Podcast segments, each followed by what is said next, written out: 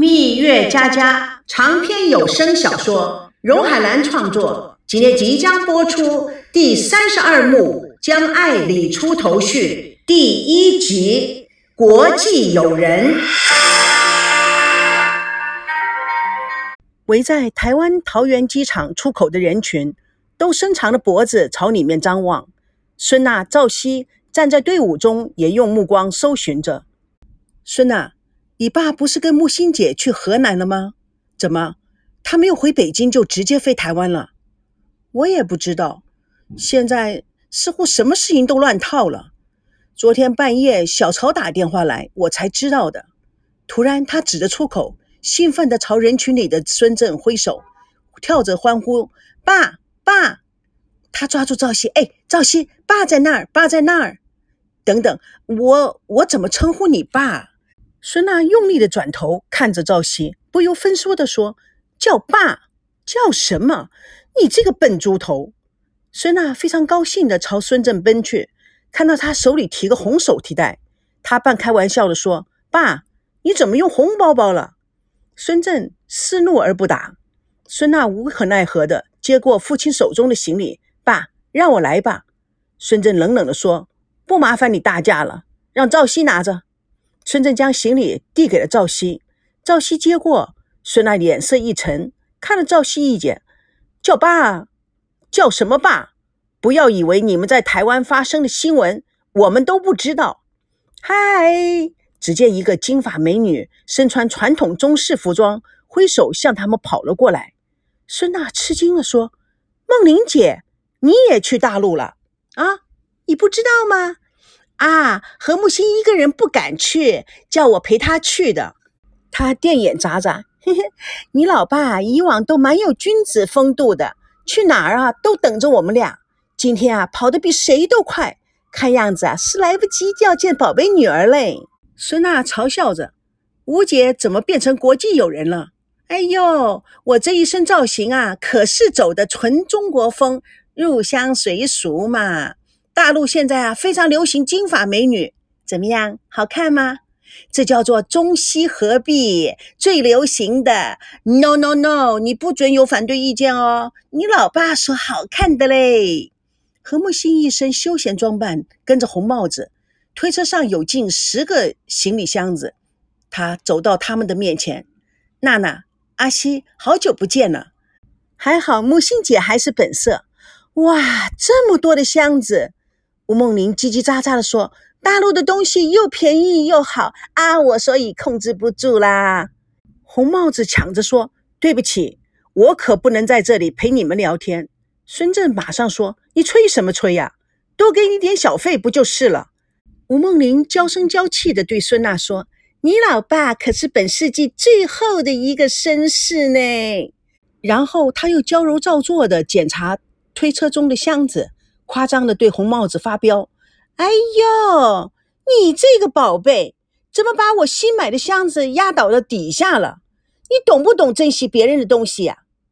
梦玲马上就要到了，坏不了，别大惊小怪的。木星啊，这些人才不会心疼你的东西呢。红帽子听了，故意快步走。吴梦玲穿着红色的高跟鞋，小跑着：“你这个死人，想整死我是不是？我告诉你。”我可是非常娇贵的。红帽子闻言不悦，讽刺地说：“一看就知道你是出生在乡下的贵妇人。”吴梦玲愤怒地拿手提袋打着红帽子，红帽子躲开，撞到了孙振。孙振一脸不悦地推开他，红帽子倒在地上。何木星瞪了吴梦玲一眼，将红帽子扶起，好言好语地跟他说话。孙娜有些怀疑：“爸，你怎么有空跟木星姐他们来台湾了？”孙子没好气地说：“我怎么不能来？爸，你你这是怎么了？爸爸爸，你还知道我是你爸啊？爸爸什么爸？那不是我的爸。你现在要去哪儿啊？订酒店了吗？你这次来是公事还是私事？我可没有资格接受大主持人的访问。我是来找我女儿兴师问罪的。我的女儿住在哪儿，我就住在哪儿。爸。”我们住在日月潭，日月潭，日月潭就日月潭，那就去呗。朝夕想缓和一下火药气氛，他有点礼貌地说：“那好吧，我们先叫车送木星姐回家，然后他看了一眼孙正，然后去哪再说吧。”哦，不用你们送了，我已经叫车子过来了。娜娜，孙董事长，我们先走了。吴梦玲还有些依依不舍，要不啊，我们也去日月潭。何木星很不高兴地说：“梦玲，什么事都要有个尺寸，不要太过界了，好吗？”吴梦玲无可奈何的委委屈屈的跟着何木星走了，还不忘记回头看着孙正几次，向他挥手告别。孙正也有礼貌的向他挥手告别，嘴角挂着奇怪的笑容。孙娜看看爸爸，又看看远去的吴梦玲，似乎有一点什么，但是不可能的。他书归正传，要去日月潭，我们马上要走。我不管，反正你去哪儿，我去哪儿。孙娜看了看赵熙，无可奈何地说：“我们的车就在那车里。”孙正坐下，孙娜、赵熙坐在他的对面。小两口用眼神做了无数次的交流，最后孙娜鼓动赵熙发言：“爸，您这次来台湾还有别的事吗？有没有要我做的？”哼，听北京人在台湾的主持人介绍，台湾有个大企业家、大实业家叫赵腾龙的，事业成功，家庭幸福，还是难能可贵的爱国人士。主持人介绍的这么好。我总得过来向人家学习学习，讨教一点成功的经验吧，是吧？孙娜看了赵熙一眼，不满意的撅起了嘴巴，小声的说：“小家子气。”孙正看了看他，皱起眉头：“北京人在台湾的主持人那么费劲儿的帮我找到这位凤毛麟角的成功人士，我不来拜访一下，对得起人家的苦心吗？”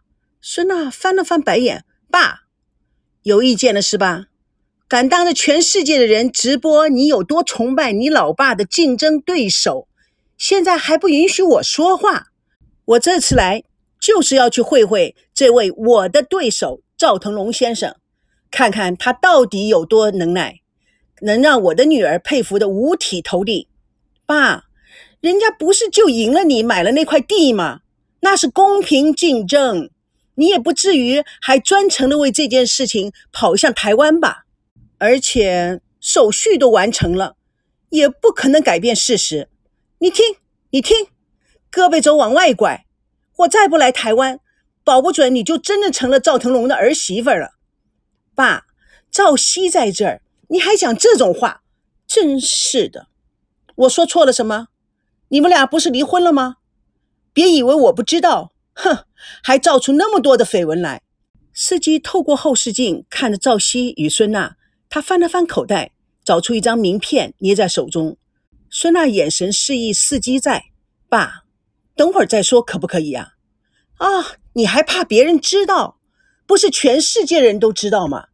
孙娜、赵熙互望一眼，无奈叹息。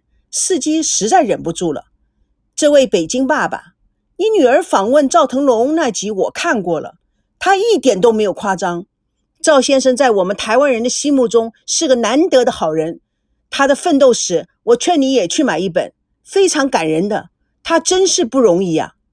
孙正想说什么，但是看到孙娜瞪眼，他活活的把话给吞了进去。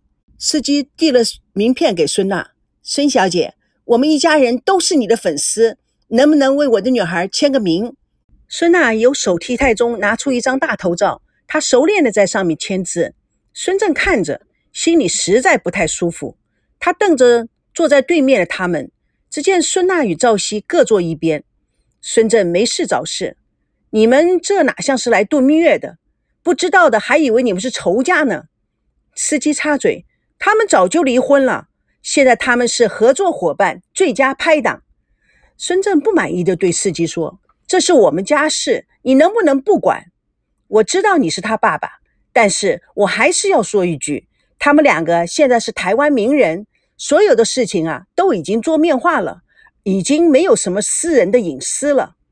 孙正忍耐住脾气，那么你能不能住口，让我们谈谈？赵熙，你是怎么回事？这车子有多宽，你就坐多远呐？赵熙不得不向孙娜靠了靠。孙娜瞪眼赵熙，孙正看着女儿，孙娜。孙娜不情愿地扭了一下身体。司机看了一眼孙正先生，他们两个在台湾啊人气很高。我觉得你虽然是长辈，也应该先了解情况。同时啊，他们都已经长大了，你就是父亲，我也觉得你应该尊重你的孩子们。孙正不耐烦地挥手：“我需要你来教训我？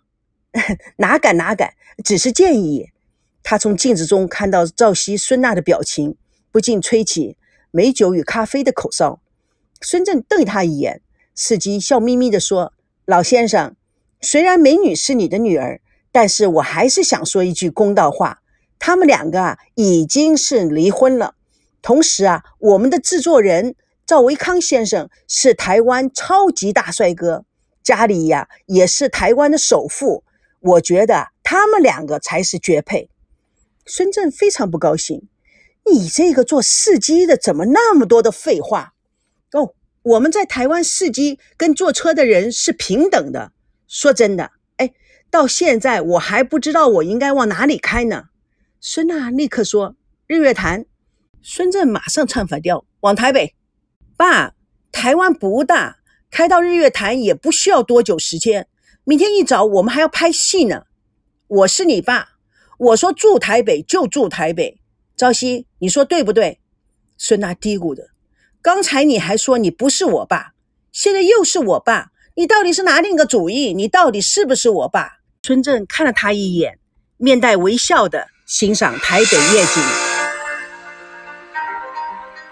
蜜月佳佳与你为伴，主播荣海兰与各位空中相约，下次共同见证第三十二幕第二集。没有我同意，谁敢离？